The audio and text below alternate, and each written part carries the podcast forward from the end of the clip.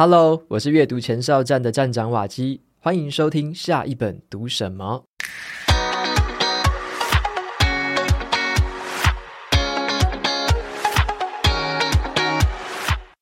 今天我要跟大家分享的这本书叫做《心理摩擦力》。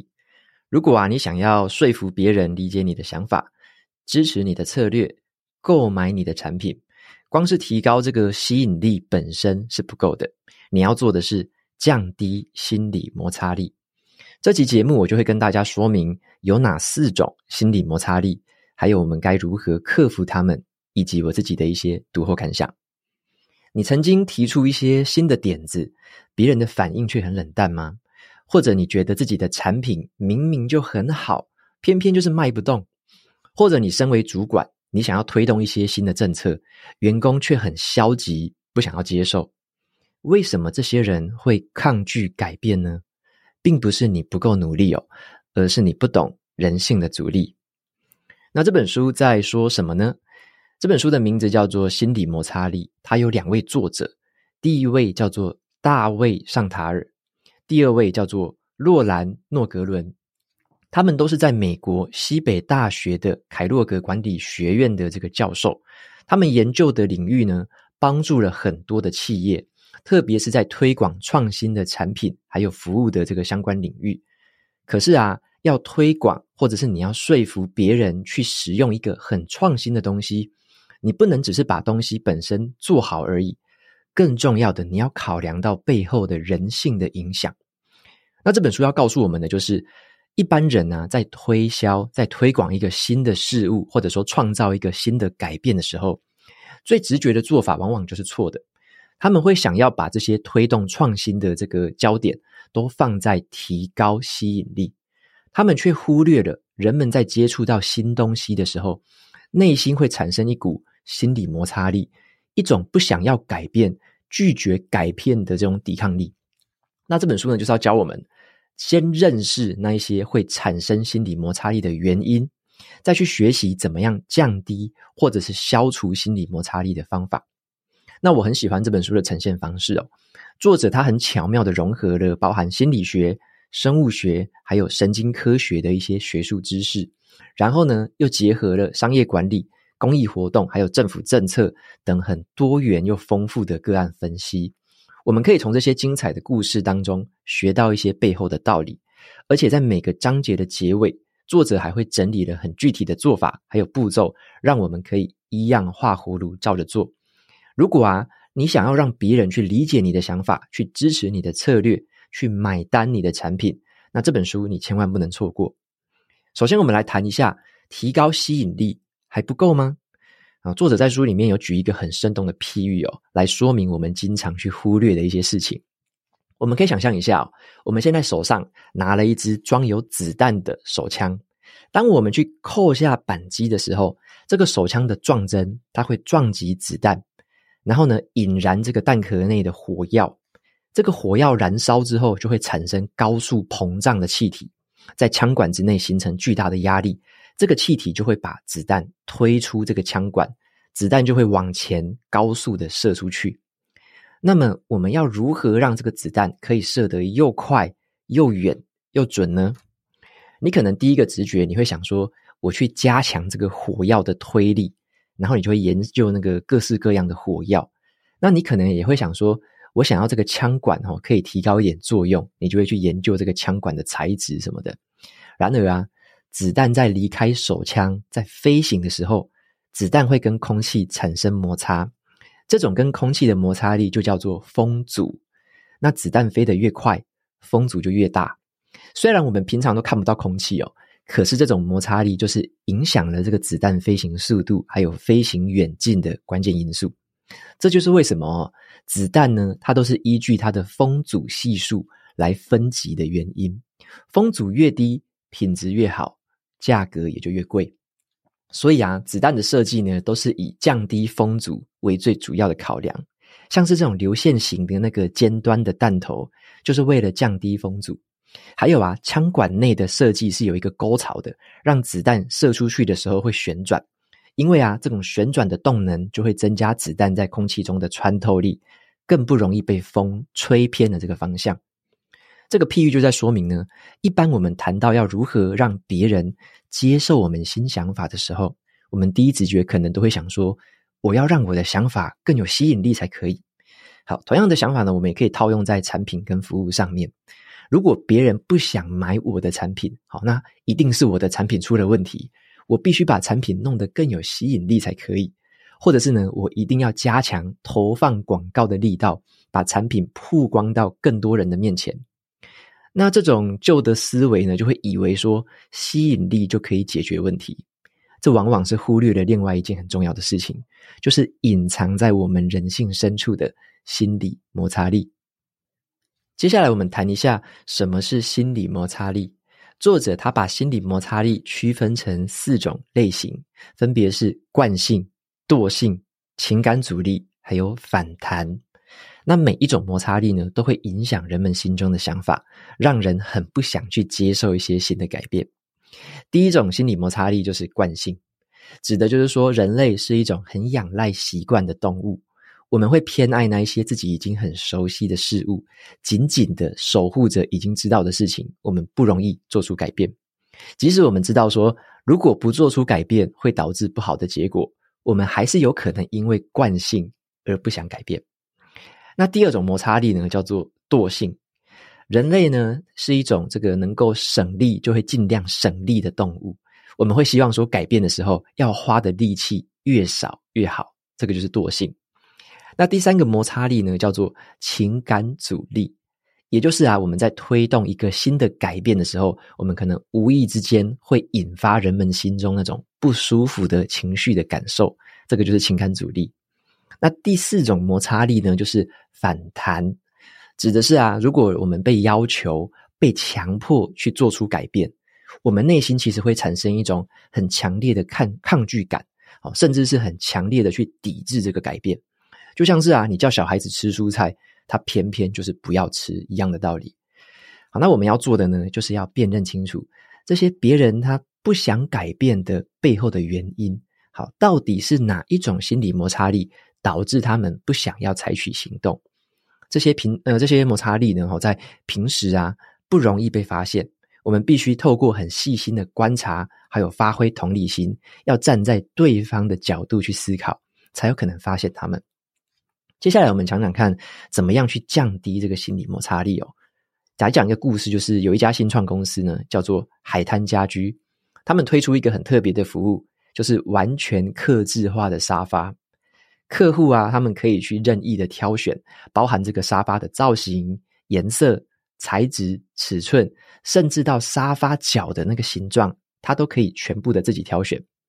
这个服务一推出，就吸引了非常多的客户上门。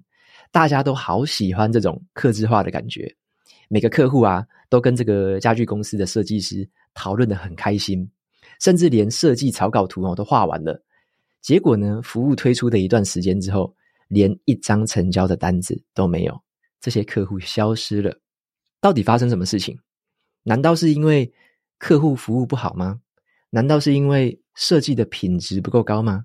还是价格不够优惠呢？全部都不是。这家公司呢，哈，找上作者求救，作者他就访谈了很多位的客户，问他们说：“诶，为什么你都设计好了，但是你不下单呢？”结果他们才发现啊，很多客户都说对这个新的沙发的设计觉得超级心动的，可是他就是没有办法买下手，因为他家里面的旧沙发没有人要，他们不知道要送谁。有些客户他则说，要等到这个社区的家具回收日，我才有可能把这个旧沙发处理掉。啊，原来阻止他们下单的凶手是他们不想要处理旧沙发的那个惰性。客户他一想到要处理那个旧沙发，他的心都累了，哪还有心力去买这个新沙发呢？所以呢，作者他后来就给出一个建议，他就请这个海滩家居公司直接到府服务，帮客户搬走旧的沙发。再去捐给其他有需要的家庭。从此之后啊，客户他只要很开心的把这个设计好的新沙发设计好就可以了，然后就下单。接着呢，就会有人把新沙发送过来，把他的旧沙发搬走，简直就是轻松又省力哦。那他就用这一招化解了这个心理摩擦力之后，海滩家居的购买率就开始大幅的提升。那作者他就指出了，人们在看待一个新的构想或机会的时候，优先考虑的并不是好处或是价值，他们首要考量的其实是采取行动的代价。所以这个故事告诉我们，如果要让别人去接纳一个新东西、采用一个新东西的时候，要让他们花的力气越少越好，避免这个惯性来扯后腿。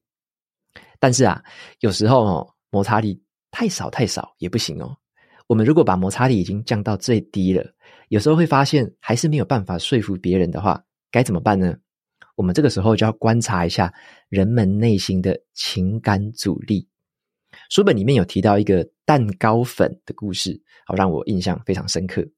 在一九三零年代以前，在家里面去自制蛋糕要下非常多的功夫，而且你还要讲究动作很精准，时间掌控得很好。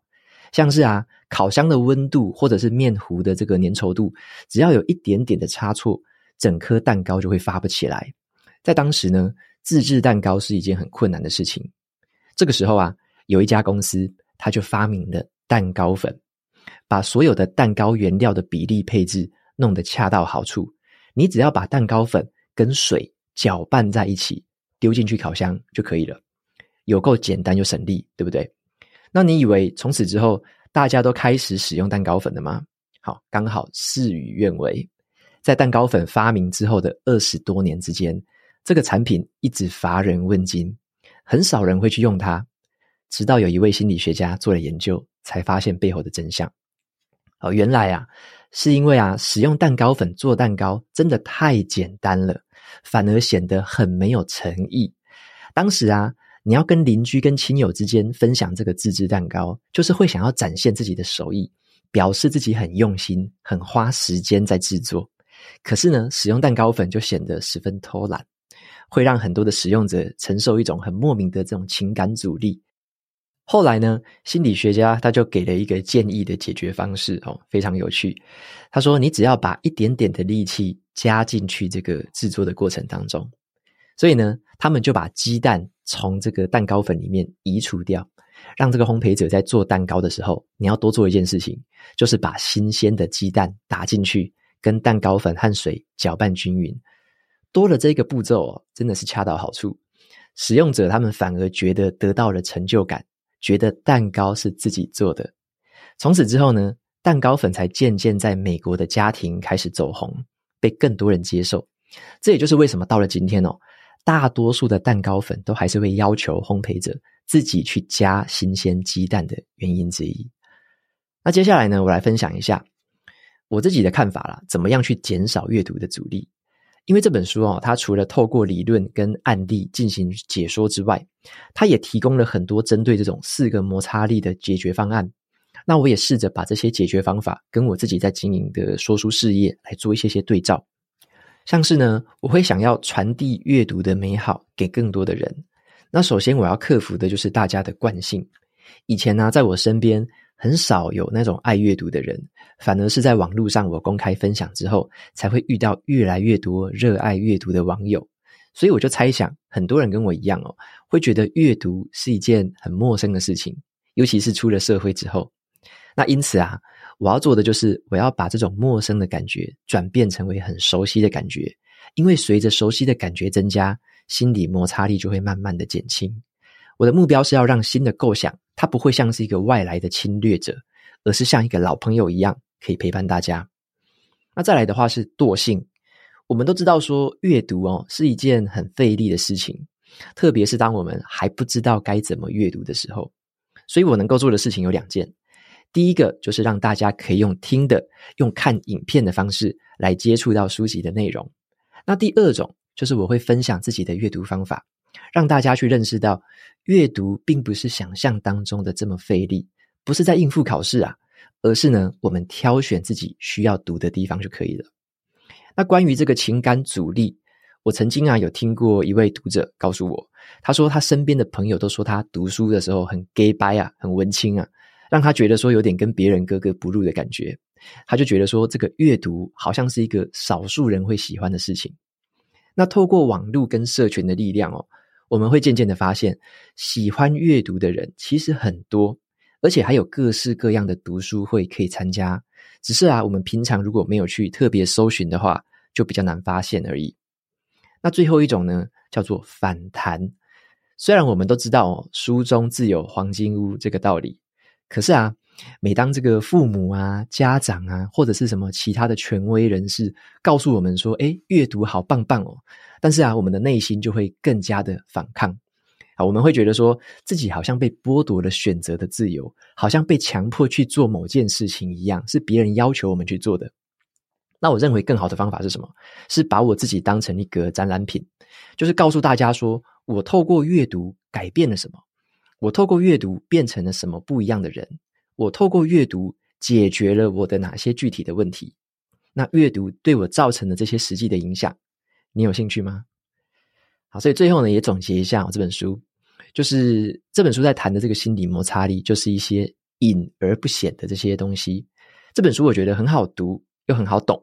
它带给我的最大启发就是，当我们要影响别人去提出想法，甚至你想要促进一些改变的时候，我们不能只是把焦点放在自己的产品或点子上面，而是呢，我们要转移到受众的身上。就像作者说的，心理摩擦力之所以很难看出来。这是因为他需要同理心，你必须去理解你的受众，站在他们的角度去看世界。那我认为这本书适合的对象非常的广泛，因为我们每个人哦，其实每天都需要行销自己的想法给别人。像是行销专家，他们会行销产品；那业务员呢，他们就会要促成客户的交易；那创业家，他们就会想要让金主去投资他们的事业。家长跟父母，他们就会想要说服小孩子去培养好习惯。上班族也一样，要让主管愿意支持自己的提案。那我在读这本书的过程当中，我也回想到之前我爱不释手的另外一本书，叫做《如何改变一个人》。那那本书里面谈的也是很类似的，减少改变的阻力，让人可以转换心态，最后促成行动的一些方法。那么这两本书呢，都会被我归类在行销领域里面的必读好书，帮我们可以挖掘一些平常不容易察觉的关键因素。而我相信，别人都看得到的，就不是我们要的；那别人不容易察觉的，才是更有价值的。以上呢，就是今天分享这本书，大力推荐给你。那么在接下来呢，就分享一下 Apple Podcast 上面的听众留言。首先，第一位听众叫做。呃、Verbena Yo，他说支持瓦基，感谢瓦基这么用心、专业的说书，让我可以快速掌握书中传达的重要观念。OK，谢谢这位听众的留言。那么再来的话是第二位听众，叫做 SYC，然后他说第两百四十三集的听后感想，他说很早以前就开始关注瓦基的书评，不过一直以来认为读文章的吸引呃吸收方式比较适合我。今天心血来潮听了两百四十三集，觉得这一集瓦基的声调还有语速让我耳目一新，也谢谢瓦基持续带来这么棒的书评分享以及对内容上的优化。OK，非常谢谢 SYC 的留言还有肯定。那么最近的话，除了 Podcast 的声音版本之外，在可能两个礼拜内吧，我就会推出说书版本的影片放在 YouTube 的频道上面。那也很欢迎大家在看的时候啊，也可以在 YouTube 这边留言，那也可以在 Podcast 留言，都可以让我知道一下大家对于这种新的呈现方式有什么样的感想或看法。那么再来的话是下一位听众，好，叫做呃苏雍劝，好，我念不太对哦，不太确定怎么念。他说追听的速度赶不上更新速度的新听众，他说很喜欢节目内容，也因此认识了更多书，谢谢你。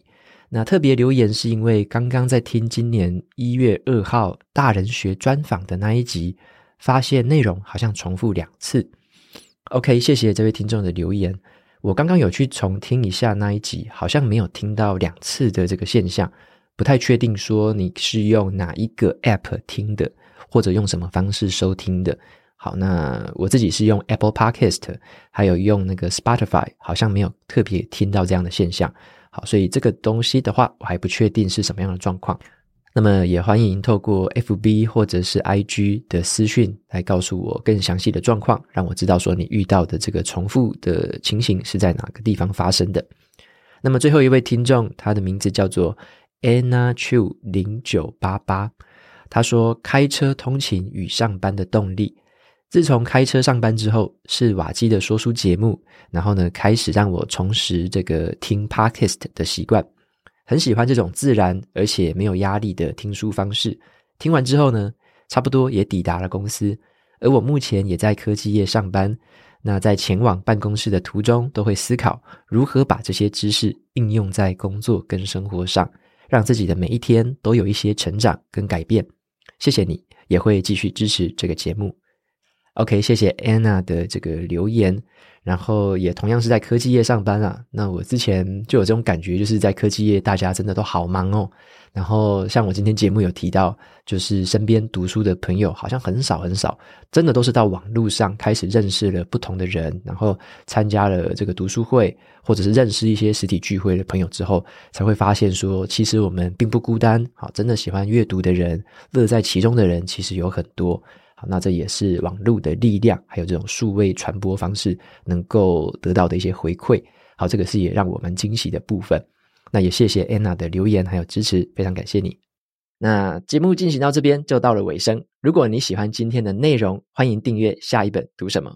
你也可以订阅我的免费电子报，每周收到最新的读书心得，还有好书金句。我们下次见喽，拜拜。